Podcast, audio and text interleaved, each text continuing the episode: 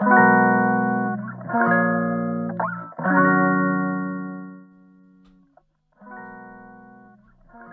日1問ウェブライタークイズ。この配信では、1日1問ウェブライターに、あなたの文字タンカップにつながるクイズを出題します。今回は10問目の解説会です。問い10、文章で伝えることのメリットは？です。今回も動画とラジオ同時収録で配信していきます。視覚的にも見たい方は YouTube の方をご覧ください。概要欄にリンクがあります。で、えー、問い10は文章で伝えることのメリットはそもそも何でしょうかでした。で、ヒントとしては、音声や動画と比べた場合にです。比べた場合のヒントというか補足情報ですね。です。文章で伝えることのメリットはです。で、久保田さんとハムカツさんにコメントをいただきましてありがとうございます。まずはハムカツさんからいきます。これは回答正直ない。あの、皆さんが考えた、考え出した答えが回答ですって言ったらずるいかもしれないですけど、です。まあ、一応私の方でも用意してたのがあるので、後で解説はしますが、皆さんが考えてもらったメリットが、それこそが回答そのものになります。で、ハムカツさんからです。文章で伝えるメリットは一覧性が高いことだと思います。そうですね。一覧性高いですよね、文章。パッと見ただけで多くの情報がわかる。欲しい情報だけを知ることができる。動画や音声配信は理解しやすい反面、情報の選別ができません。必要な情報だけが欲しいときは文章がおすすめです。そうですね。文章、一覧性高い。まさしくそうだと思います。なんか、もうスピード感、例えばなんか知りたいことがあって、パッて調べたいときって、とりあえずググりますよね。で、このググるってなんでググるのかっていうと、文章で知れるからですよね。まあ他にも方法ありますけど、例えば、Google ホーム ?OK, Google。まあなんかなんだ。大葉の刻み方教えてとか、大葉の刻み方は違うな。大葉味噌の作り方教えてとかって聞いたら、Google ホームが音声で返してくれますと。で、あと YouTube で大葉の刻み方って調べたら動画で出てきますと。で、ところがスピード感的には圧倒的にググった方が早い。ググれば検索結果で文字がバッて出てきて、多分5秒ぐらいでわかります。ところが動画音声だと5秒じゃわからない。20秒、30秒か、かかるってのがあるので、まさしく一覧性が高いというのはメリットとしている、言えますね。ありがとうございます。で、久保田さん、メリット2つですね。1、最速で必要な情報を伝えられる。パッと見ある程度全体を見渡すことができるので、動画音声よりもどこに何が書いてあるかを探しやすい。また文章なら読み手が飛ばし読みできる。最近や動画や音声でも必要箇所にジャンプできるものがありますが、最速はやっぱり文章かなと。メリットを最大限活かせる構成見出しを作れるよう修行中です。お、ありがとうございます。ハムカツさんと同じ形ですね。メリット1については。で、メリットを最大限活かせる構成見出しを作れるよう修行中。ここがミソですね。まさしく、そう、その通りです。ちょっと後で触れますね。メリットに情報を修正追加しやすい。動画や音声と違って収録作業がないため、後から編集するのが比較的簡単。いや、そうなんですよね。いや、ここ、そうです。その、あれですね。発信者側として、いや、めっちゃあるんですよ。動画めっちゃ、動画音声めっちゃ、修正めめんどくさいで言っちゃいますけど、ネガティブワード、めんどくさいです。まあ、例えばこの、今、動画でも出てるんですけど、この内容を、まあ、文章でもしこのクイズをやってたら、あこの問題文微妙だったな、で、それこそ20秒ぐらいで直せちゃう。パパパーンで直せちゃうんですけど、今これ動画で撮ってるこの内容を動画で直すってなると、撮り直しなんですよね。で、まずそもそも、その、作業自体のボリュームが全然違う。文章か動画か音声かで。文章と動画音声かで。全然違いますし、心理的なハードルも動画音声だと高いです。なんかブログの記事、ちょっと直すなら、まあやっちゃうかさでできるんですけど、動画音声だと、そんなに大変じゃないです。実際撮り直し。まあ大変なんですけど、文章と比べたら。大変なんだけど、言うて10分くらいでさっと撮り直せるものもある。だけど、その10分の撮り直しがちょっとハードル、精神的にハードルが高いので、これはめっちゃ言いますね。後から編集しやすい。で、ありがとうございます。ハムカツさん、コブトさんにあげてもらったメリット。えっ、ー、と、要約すると、メリット1が、まあ一覧性ですかね。ハムカツさんの言葉を使うと。一覧性が高い。で、メリット2が情報修正がしやすいです。なんですが、まず考えてほしいのが、そのメリットを活かせる形で文章を書けているかです。チェックリストですね、要は。で、文章のメリットは書いていたように一覧性が高くて、すぐ必要な情報にアクセスできることですっていうのがあります。で、あと情報修正追加しやすいっていうのもありますと。この2つを最大限活かさないと、文章としてもったいない形になってしまいますっていうのが今回の問題のミソでした。で、例えば一覧性が高く必要な情報にすぐアクセスできるってメリットが文章にあるから、注意すべきは何かというと、見出しですよね。あと構成もそうか。久保田さんが書いてもらったメリットを最大限活かせる構成見出しを作れるよう修行中ってあるように、まさしく、そのメリット、せっかく文章にはすぐ必要な情報にアクセスできるってメリットがあるんだから、すぐ必要な情報にアクセスできるように、見出し、構成を作るべきです。で、だからこそ見出しが重要で、何々についてとか書いちゃ、書いた見出しはいまいちで、もっともっと何について書いてある情報なのかを結論ファーストで書いてあげる。で、さらに言うと、例えば、例えば、ウェブライターにワードは必要かどうかについて見出しで書いてたとすると、ウェブウェブライターに見出しは必要、必要不要？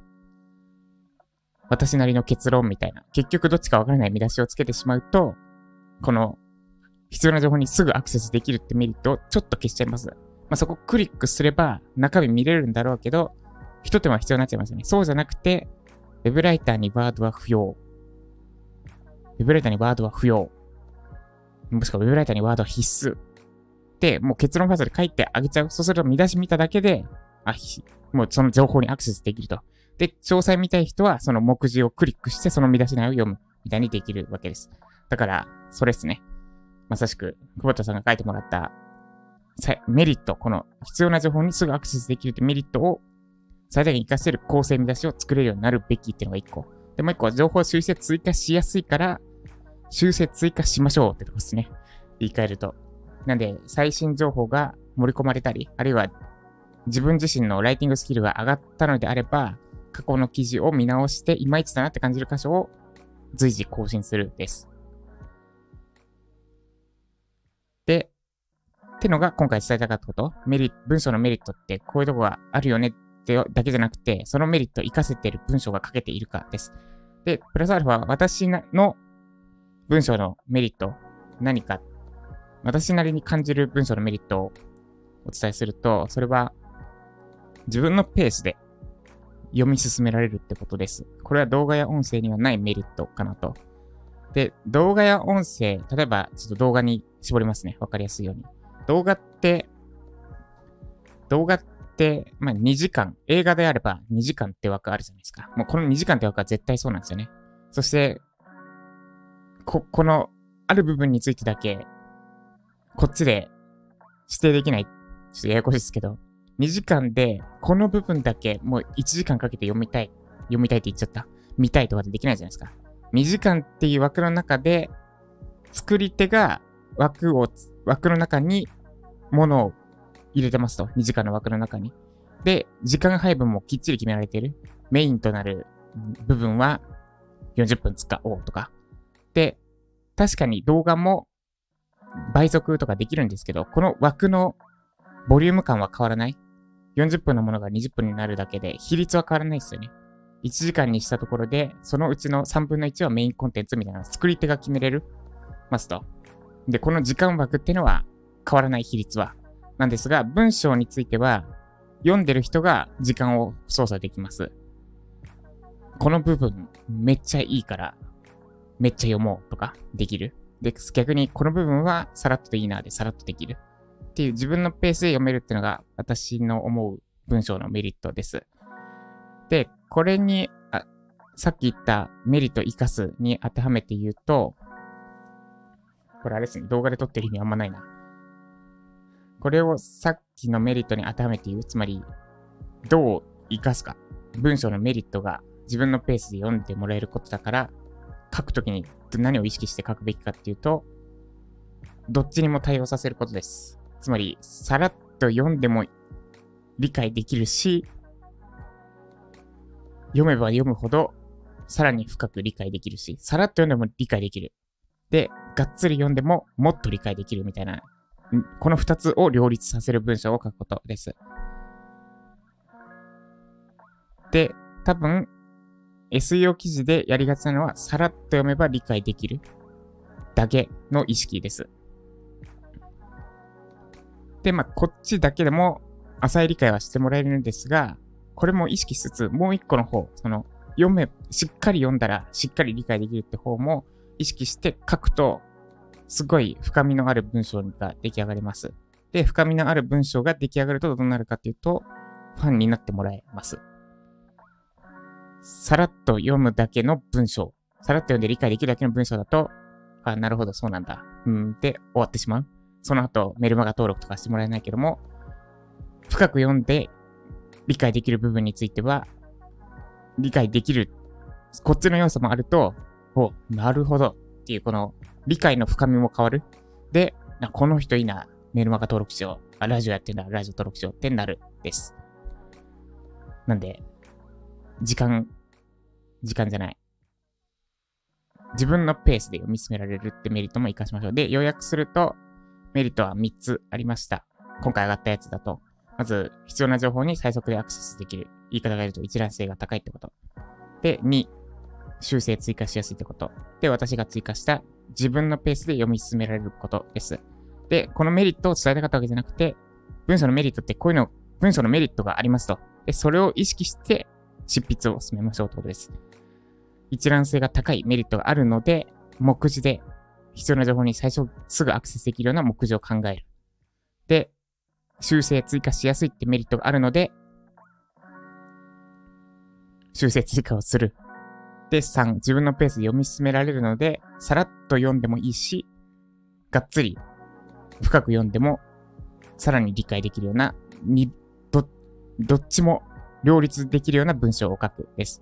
このメリットを意識しつつ書いていけたら、きっといい文章が書けるはずです。ということで、以上、問い10、文章で伝えることのメリットはの解説でした。この配信が参考になった方は、いいねお願いします。で、1日1問出題してます。今回は解説会でしたが、別途問題出題会もあります。その問題出題会にコメントで回答いただければ、こうやってコメントに触れつつ解説していきますので、ぜひ皆さん参加よろしくお願いいたします。ということで、以上、解説会でした。